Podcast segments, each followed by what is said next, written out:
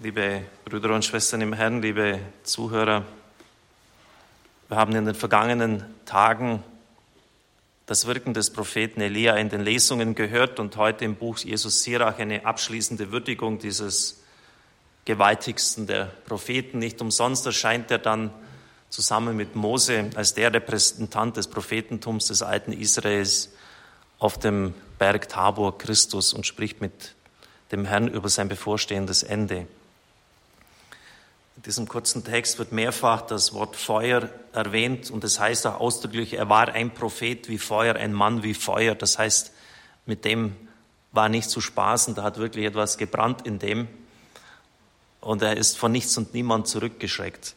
Die Sendung, die er dann hat, er ist ja aufgespart für die Endzeit, nämlich Generationen wieder zu versöhnen, das Herz der Väter den Söhnen wieder zuzuwenden, den Zorn zu beschwichtigen und die Stämme Jakobs wieder aufzurichten, die offensichtlich da niederliegen, ist ja gewaltig.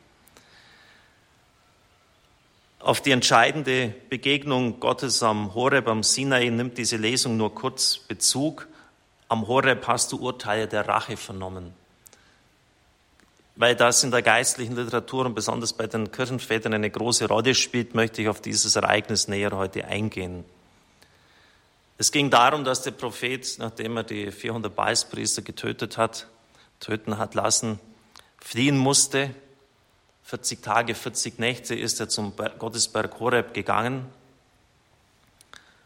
und hat dann dort die entscheidende Begegnung mit dem Herrn. Er ist nicht im Sturm, nicht im Feuer, nicht im Erdbeben, sondern im sanften Säuseln des Windes. Elia verhüllt mit dem Mantel sein Gesicht, weil er weiß, er kann den lebendigen Gott nicht schauen, ohne zu sterben und tritt dann aus der Felsspalte heraus.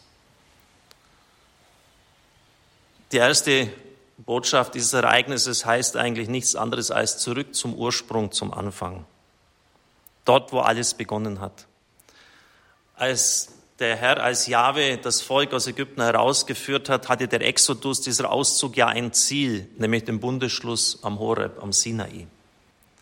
Dort ist eigentlich das Volk erst wirklich Volk Gottes geworden. Die Bundesformel heißt nämlich, ich bin euer Gott, ihr seid mein Volk. Und dort wurde dann auch nach 40 Tagen Fasten und Gebet auf dem Horeb der Dekalog überreicht, diese zehn Gebote und das Bundesbuch. Was Elia an diesem Berg, auf diesem Berg erlebt hat, ist ganz streng in Parallele zu Mose erzählt. Das ist nämlich der bestimmte Artikel im Hebräischen, tritt heraus aus der Höhle. Es ist nicht irgendeine. Es ist genau jene, jener Felsspalt, jene Höhle, in dem zuvor vor langer Zeit Mose gewesen ist und dort dann die Begegnung mit Gott hatte. Jetzt ist es Elia. Auch die äußeren Zeichen sind ähnlich, Feuer, Erdbeben, Sturm. Unter diesen Zeichen hat sich damals Gott geoffenbart und wie Mose verhüllt auch Elia sein Gesicht und es heißt dann, Gott zog vorüber. In dem Wort Elia ist zweimal der Gottesname enthalten, El und Yahweh, El, Ja. Und das heißt, Jahwe ist Gott. Das ist eine, sozusagen eine Kampfansage, ähnlich wie bei Erzengel Michael. Wer ist wie Gott? Um den Leuten klarzumachen, dass es nur den einen Gott gibt. Damals war ja die Gefahr des Baalskultes und die Götzenanbetung ganz stark verbreitet. Und Elia macht mit seinem Namen deutlich, Jahwe ist Gott, nicht Baal und sonst irgendein anderer, nur Jahwe. Und Jahwe spricht zu ihm, komm heraus und stell dich auf den Berg vor den Herrn, vor den Herrn. In seine Nähe stellt er sich. Er war mutlos, er war frustriert und er sagt das auch in dieser Begegnung mit Gott. Sie haben alle Propheten getötet. Ich bin der Einzige, der übrig geblieben ist. Der Einzige, der übrig geblieben ist. Und auch mir stellen sie nach, sagt er. Dann spricht der Herr zu ihm. Er hat schon lange nicht mehr zu ihm gesprochen, aber er spricht wieder zu ihm. Und dazu muss Elia an den Ort des Bundesschlusses, dort wo alles begonnen hat mit Mose, wieder zurück. Die Erzählung ist komplett darauf abgerichtet und wenn man den Text ein bisschen näher betrachtet, erkennt man das auch. Und das ist schon mal eine ganz wichtige Botschaft. Hat es sie nie verwundert, dass der Auferstandene immer wieder sagt und auch die Engel es den Frauen als Auftrag mitgeben am Grab, sagt meinen Jüngern, sie sollen nach Galiläa gehen, dort werden sie mich wieder treffen, wieder begegnen. Dort hat ja alles begonnen, dort war der galiläische Frühling, dort waren die größten Wunder, lesen Sie mal nach, was in Kapharnaum alles passiert ist.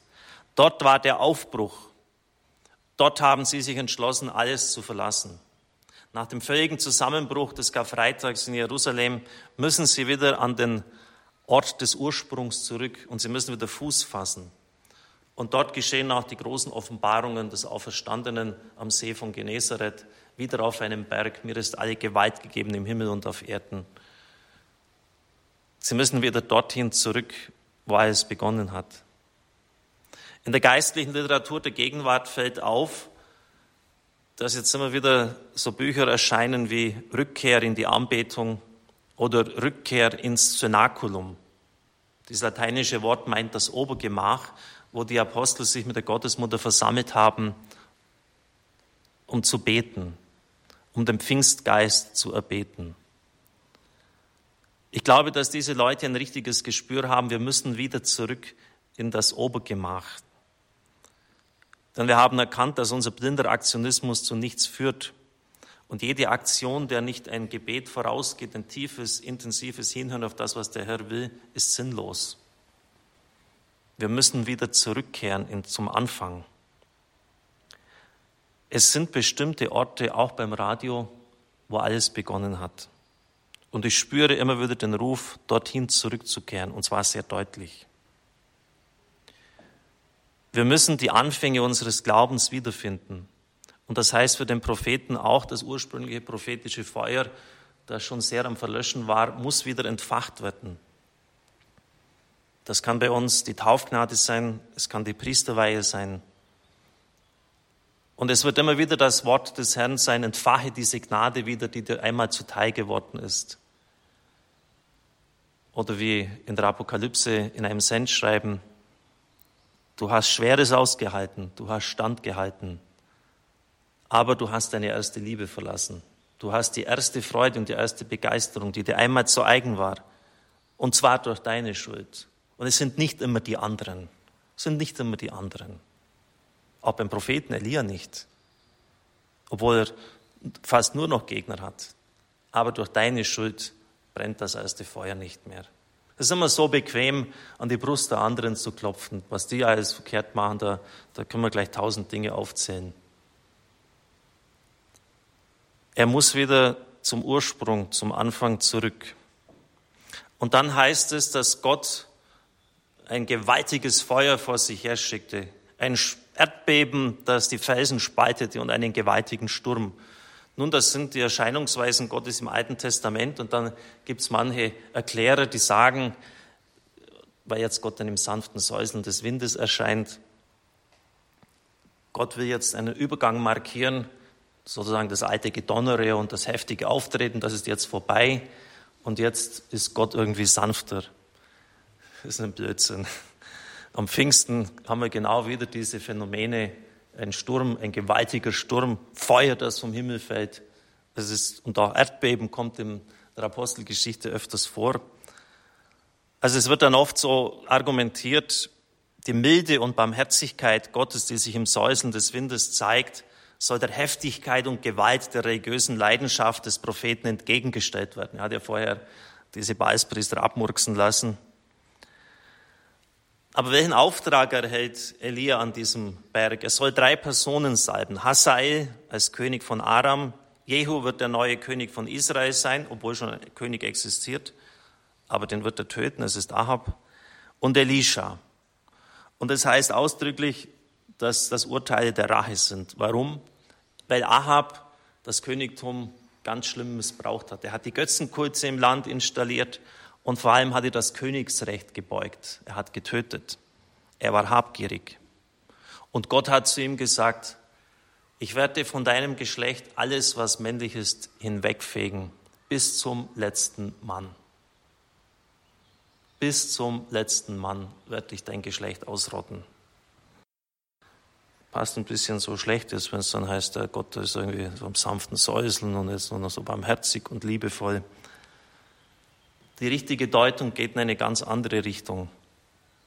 Das Säuseln des Windes, von dem hier die Rede ist, taucht nur noch einmal in der hebräischen Bibel auf, und zwar in der Genesis. Sie hörten Gott, den Herrn, gegen den Tagwind einherschreiten. Dieser Tagwind ist genau das gleiche Wort wie das Säuseln des Windes. Das heißt, wir haben es mit einem Anklang an das Paradies zu tun. Und das macht dann eher Sinn. Es bedeutet die vertraute Nähe Gottes zu seinem Propheten, zu seinem Freund. Er zeigt, dass er ihm nahe ist, dass es doch nicht ist, dass er der Einzige ist, der noch übrig geblieben ist. Dieses sanfte Säuseln meint, das ist in der geistlichen Literatur sicher so richtig verstanden worden, die Rückkehr in die Vertrautheit, in eine tiefe Liebe, und zwar wie zwischen Braut und Bräutigam, wie das sanfte Kräuseln sozusagen, wie das Meer, die, die Wellen, die so leicht heranspülen an das Ufer des Meeres. Und dann die Weisung des Herrn, er geht gar nicht so auf die Situation des Propheten ein, er spricht durch diese äußeren Umstände, er bekommt einfach neue Aufträge. Ich werde in Israel 7000 übrig lassen, alle deren Knie sich nicht vor dem Baal gebeugt hat und deren Mund den Baal nicht geküsst hat. Und das haben fast alle getan. Vor dem Baal die Knie gebeugt. Und das hat damals zur liturgischen Verehrung hinzugehört, dass man den Mund des Baal geküsst hat. Das heißt, Israel ist noch nicht am Ende. Es ist nicht verstoßen. Und der Prophet ist auch noch nicht ganz allein. Es sind zwar viele abgefallen, aber eben doch nicht alle. 7000 hat Gott noch übrig gelassen. Der Apostel Paulus bezieht sich darauf im Römerbrief. Ich frage also, hat Gott sein Volk verstoßen? Keineswegs. Denn auch ich bin ein Israelit, ein Nachkomme Abrahams aus dem Stamm Benjamin. Gott hat sein Volk nicht verstoßen, das er einst erwählt hat. Oder wisst ihr nicht, was die Schrift von Elia berichtet? Elia führte Klage gegen Israel und sagte, Herr, sie haben deinen Propheten getötet und deine Altäre zerstört. Ich allein bin übrig geblieben. Und nun trachten sie auch mir nach dem Leben. Gott aber antwortete ihm, ich habe 7000 Männer für mich übrig gelassen, die ihr Knie nicht vor Baal gebeugt haben. Ebenso gibt es auch in der gegenwärtigen Zeit einen Rest, das ist jetzt der Kommentar von Paulus, der aus Gnade erwählt ist. Einen Rest, der aus Gnade erwählt ist. Dieser Rest ist Unterpfand dafür, dass es eine Wiederherstellung des auserwählten Volkes in der Zukunft geben wird. Die Theologie des Restes finden wir immer wieder bei den Propheten und es wird dort immer wieder gesagt, ein kleiner Rest wird noch übrig bleiben. Christus greift das auch selber auf, indem er von der kleinen Herde spricht. Und es ist klar, dass wir als Kirche nicht den Auftrag haben, sozusagen den Marsch ins Ghetto anzuführen, diese kleine Herde herbeizuführen. Sie existiert de facto jetzt schon. Denn wenn man mal anschaut, was unsere Leute glauben und was sie nicht glauben, was sie praktizieren und wie wahnsinnig, wie unglaublich stark das Christentum in unserer Zeit abnimmt, dann sind wir doch eine, nur noch eine kleine Herde, ein kleiner Rest. Baal war damals ein Götze, ein Dämon der Fruchtbarkeit. Man kann wirklich sagen, der Sexualität. Man hat auch in der Tempelprostitution sozusagen versucht, dieses, die Fruchtbarkeit des Landes zu steigern. Es ist ein, ein Götze des, der Sexualität. Wie viele beugen hier heute die Knie, beten diesen Götzen an? Letztlich ist das auch eine Trostbotschaft, liebe Brüder und Schwestern im Herrn. Mag auch ein kleiner Rest übrig bleiben. Mögen es nur noch 7000 sein im Volk, das Millionen zählt. Aber es gibt diese Leute, die die Knie nicht beugen vor den Götzen. Und mit ihnen wird Gott seine Heilsgeschichte weiterführen. Aber nur mit ihnen. Und deshalb gilt es, treu zu sein. Und es gilt sich zu bewähren. Und Karl Rahner schreibt nicht umsonst, es ist ein mühseliges Geschäft der täglichen Bewahrung. Es ist ein mühseliges Geschäft, sich täglich zu bewahren, täglich seinem Auftrag nachzugehen, täglich das zu tun, was der Herr von uns will. Ist nicht unbedingt immer leicht, aber es ist sehr gesegnet. Liebe Brüder und Schwestern im Herrn, vielleicht lesen Sie noch einmal Sirach 48 oder gar in den Königsbüchern im ersten Königsbuch den Kapiteln 17 bis 19 die Geschichte von dem Propheten Elia nach. Nachdem er völlig am Ende war, hat er den Auftrag von Gott bekommen, wieder zum Ursprung zurückzukehren, genau zu dem Ort, wo Mose einmal gebetet hat, wo alles begonnen hat.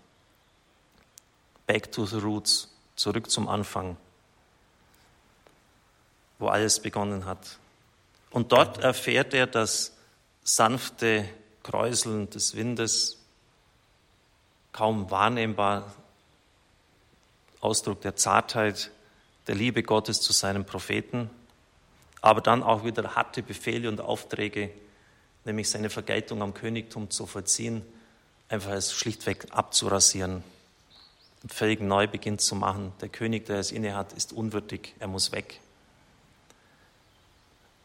Und dann auch die Ermutigung, es ist, meine Sache ist nicht am Ende. Außer dir sind noch 7000 übrig geblieben. Und mit diesem Rest werde ich meine Geschichte weiterführen. Amen.